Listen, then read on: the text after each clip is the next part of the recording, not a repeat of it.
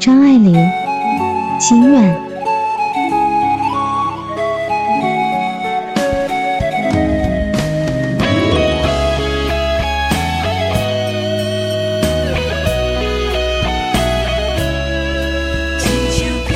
时间好比一把锋利的小刀，若用的不恰当，会在美丽的面孔上刻下深深的纹路，使旺盛的青春月复一月，年复一年的消磨掉。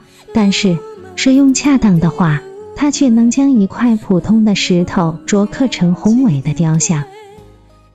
圣玛利亚女校虽然已有五十年历史，仍是一块只会稍加雕琢的普通白石。随着时光的流逝，它也许会给尘埃染污，受风雨侵蚀，或破裂成片片碎石。另一方面，它也可以给时间的小刀仔细的、缓慢的、一寸一寸的刻成一个奇妙的雕像。至于米开朗基罗的那些辉煌的作品中亦无愧色。这把小刀不仅为校长、教师和明日的学生所持有。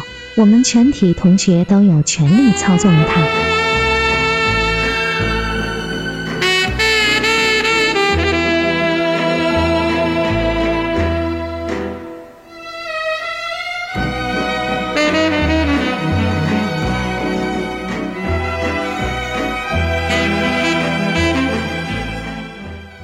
如果我能活到白发苍苍的老年，我将在炉边宁静的睡梦中。寻找早年所熟悉的穿过绿色梅树林的小径，当然，那时候今日年轻的梅树也必已进入愉快的晚年，伸出有力的臂膊遮蔽着纵横的小径。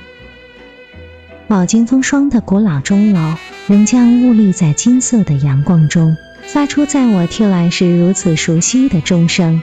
在那缓慢而庄严的钟声里。高矮不一，脸大或苍白或红润，有些身材丰满，有些体型纤小的姑娘们，焕发着青春活力和朝气，像小溪般涌入教堂。在那里，他们将跪下祈祷，向上帝低声细诉他们的生活小事，他们的悲伤，他们的眼泪，他们的争吵，他们的喜爱，以及他们的宏愿。他们将祈求上帝帮助自己达到目标，成为作家、音乐家、教育家或理想的妻子。我还可以听到那古老的钟楼在祈祷声中发出回响，仿佛是低声回答他们。是的，与全中国其他学校相比，圣玛利亚女校的宿舍未必是最大的，校内的花园也未必是最美丽的，但它无疑有最优秀。最勤奋好学的小姑娘，她们将以其日后辉煌的事业来为母校增光。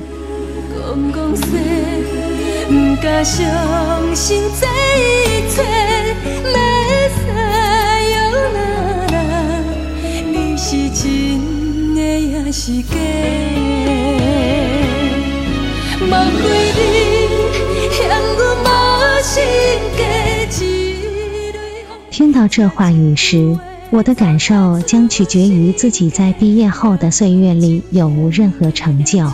如果我没有恪尽本分，丢了荣耀母校的权利，我将感到羞耻和悔恨。但如果我在努力为目标奋斗的路上取得成功，我可以欣慰的微笑，因为我也有份用时间这把小刀雕刻出美好的学校生活的形象。虽然我的贡献是那样微不足道。